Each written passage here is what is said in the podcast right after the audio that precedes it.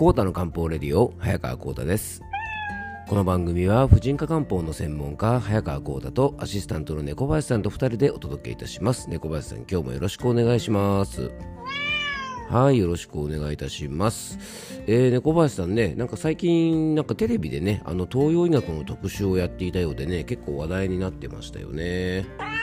うん、本当ね、こうやってあの東洋医学のことをですね、えっとまあ、なんかこの間のテレビはツボの話とかね、そういったことが、あのヨガとかがね、なんか中心だったらしいんですが、あの漢方を含めてね、こういうやっぱ東洋医学のことをですね、やっぱりこうね、あのテレビとかで取り上げてもらえるっていうのは、まあ、本当に嬉しいことですよね。本当ね、まあ、あの漢方をね、なりわいにしている、ね、僕みたいな人間にとってはですね、まあ、本当にこうね、世間の認知度が上がるということはね、本当にありがたいことだし、あの、まあ、僕もね、少しでもこういうね、あの、まあ、漢方の素晴らしさをね、多くの方に伝えて、あの、いきたいなと思っているのでね、まあ、そういったことがこの番組などを通じてね、猫林さんにできれば嬉しいですよね。はいまあ、あのそんなわけなんですがね、まあ、ちょっとねここで注意していただきたいのがあの今日もねちょっとそんなようなお客さんにご来店いただいたんですけどもあのテレビとかでね例えばこう不眠症には三層認糖がいいですよなんて聞いたのでねあのそれと同じものが欲しいというようなね、まあ、そういうあのパターンなんですよね。でテレビなどではあくまでもね、まあ、これ一例として〇〇症には〇〇糖というようなねあの、まあ、処方名と病名をくっつけてねこうご紹介するようなことがね、えー、まあ便宜上あるんですけども必ずあのこれねあの番組の中の注意事項であの専門家にね相談して服用するようにというようなことはねあの必ず言ってるはずなんですね。でこれはねあの漢方の専門家の方がその番組を監修していればですね必ずあの処方名を出す際には、まあ、そういう注意事項要は病名と、えっと、薬をねあのイコールで結びつけない。要は病名で、えー、漢方は選ばないでねというようなことはですね結構注意でねあの必ずお伝えしてるはずなんですね。なのであの興味をねあの持っていただけることは本当にありがたいんですがあのぜひねあのそういったものでテレビで見た漢方薬を飲んでみたいなと思った時はですね、えー、まああのね皆さんが漢方薬を買いに行ったりするお店で必ずあのテレビでねこう〇〇糖というものがいいってやっていたんだけどもまあ、自分はこんな症状で悩んでいると。で自分に合う漢方薬を服用したいので、えー、自分にあるものをちょっと購入したくて来たんだよっていうようなことをですねあのちょっとお伝えしていただくとあのきちんとねあの漢方の専門のお店であればあのその方に合ったね処方をあの提供してくれると思いますし、えー、まあ、病院でもねあの漢方の処方をやってるところもあるので、えー、きちんとね漢方の専門家のドクターがいる時とこにはですね、まあ、そういう、まあ、話をね、まあまあ、専門のところだとね丸々とくださいって言っても必ずちゃんとお話を聞いて、まあ、それがその方に合ってるかどうかっていうのはですねきちんとあの判断してくれると思いますのでね、あの、まあ、そういったね、あの、まあ購入の仕方とかですね相談の仕方をすれば間違いがないと思いますのでね、まあ、せっかくねテレビとかでこう取り上げていただけることはすごくありがたいので、まあ、そういった形でね上手にそういう情報をね活用されるといいんじゃないかなと思いましたのでね、え、ちょっと冒頭そんなお話をさせていただきました、え、それでは今日の本題に行きましょう。今日の漢方、えー、コータの漢方レディオ今日もよろしくお願いいたします。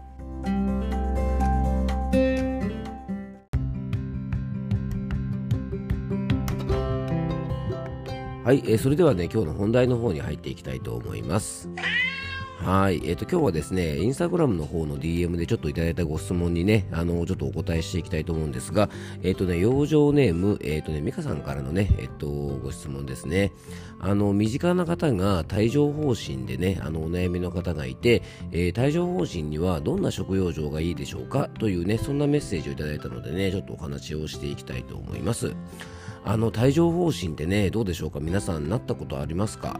あのよく耳にする病名ですがあの必要な養生法をねやっぱり理解するためには改めてねこの帯状疱疹という病気が、まあ、どんな病気か、まあ、知ることって大事だと思うんですね。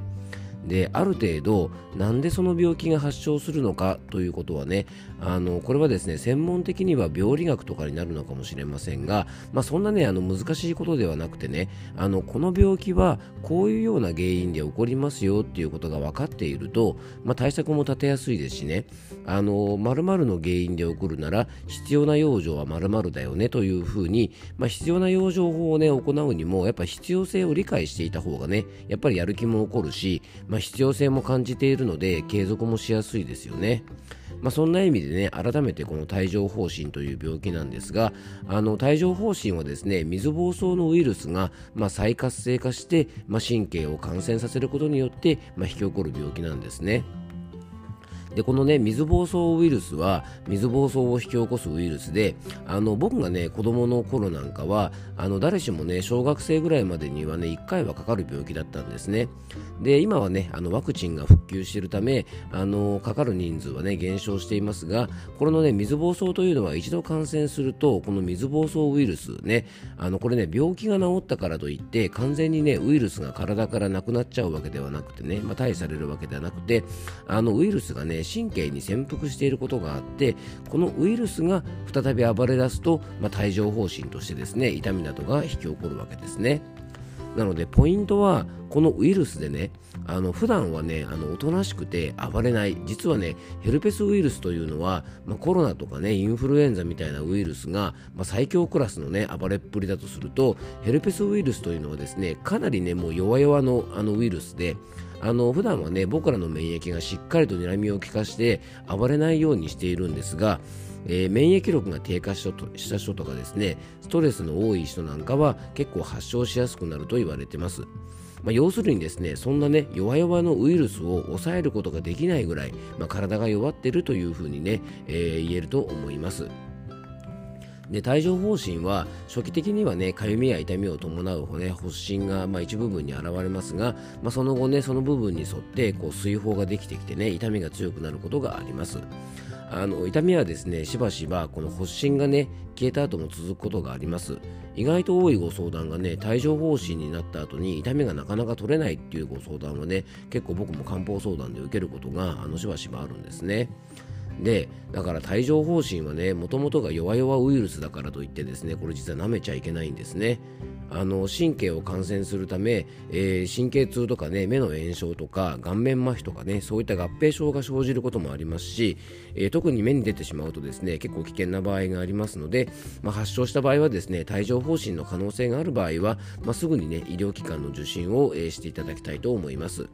あの早期にね治療を開始することで合併症をね予防することもできますでちなみに治療にはね抗ウイルス薬とか痛み止めを使った治療が行われますでこれがね帯状疱疹という病気の、まあ、内訳なのでね、まあ、対策としたらね非常にシンプルで要は免疫力を低下させない疲労とかストレスで体が弱るとね免疫力が低下して、まあ、普段は暴れないヘルペスウイルスが暴れてしまうので、まあ、それを防ぐことが大事なんですね。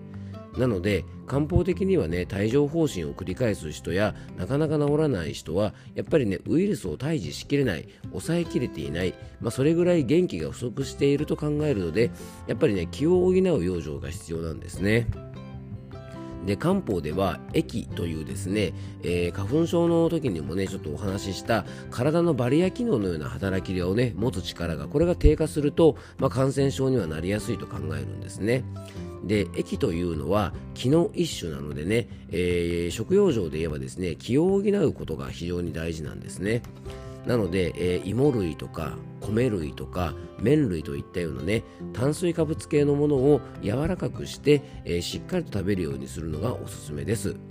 あの帯状疱疹だからこれっていうわけじゃなくてね帯状疱疹が出てしまうような体の状態になぜなったかね、ストレス疲労が原因であれば先ほどの、ね、気を補うような食用状と一緒にストレスを緩和するような、ね、これも最近ちょっとお話しした気がしますが、まあ、香りがいいですね香味野菜とかハーブティーとか薬味のようなものを、ね、積極的にとって、えー、気の巡りを良くしてねこう心身をリラックスさせてあげると、えー、この帯状疱疹の予防にもつながると思います。あと免疫力の低下なんていうとねなんかすごいことに感じるかもしれませんが要するにね、まあ、体力低下、まあ、疲労ですから、まあ、しっかりと睡眠をとることは、まあこれはどんな病気にも共通ですが、まあしっかり行っておくといいですよね。でいくらねこう見た目が元気そうだったりとか、えー、例えばね気持ちだけは元気、ね、要は疲れてるんじゃないですかなんて話をするといや疲れてないですよみたいなね感じであの疲れという形で現れなくてももうね帯状疱疹という病気になってしまうっていうことはねもうこれ誰が何て言おうが、まあ、体が弱ってるサインなのであの疲労感を感じていなくてもむしろね帯状疱疹になるような状態にもかかわらず疲労感を感じない方がですねある意味まこれ困ったもんでねあの交感神経が優位になりすぎている可能性が高いので、まあ、帯状疱疹になった時点でね自分の体は弱っているんだとまずねあの自覚して、まあ、ゆっくり体もね胃腸も休めて、まあ、回復力を高めておくことが必要だと思いますのであの今回はねちょっとご質問にお答えする形で、えー、帯状疱疹についてねちょっとお届けをさせていただきました。thank you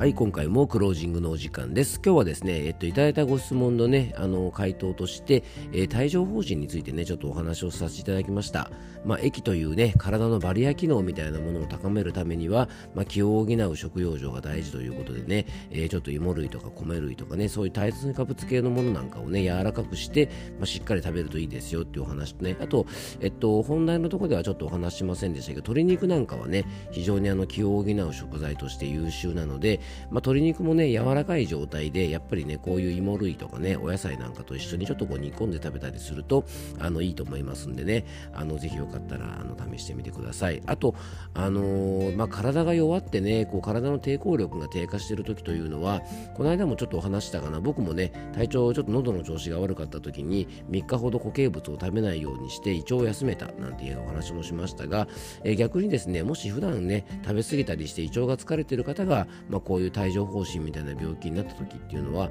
あの少しね固形物をお休みして、えー、胃腸をちょっと休ませるなんていうのもね回復力の向上にもつながりますからまあこれはねあのちょっとねうんと固形物を食べないというのは体が弱りきってたりとか病気の状態だとですね、えー、ちゃんとねあのある意味糖分とか水分とか、まあ、そういったものだけはきちんとね補給しないとかえってねあの体力の低下を引き起こすこともありますので、まあ、この辺りはねきちんとあの専門家の指導を受けながらの方がいいと思います。のでね、えー、ちょっと自己判断ではあんまりやらない方がいいかもしれないのでね、あのこの辺りもぜひ気をつけていただけたらと思います。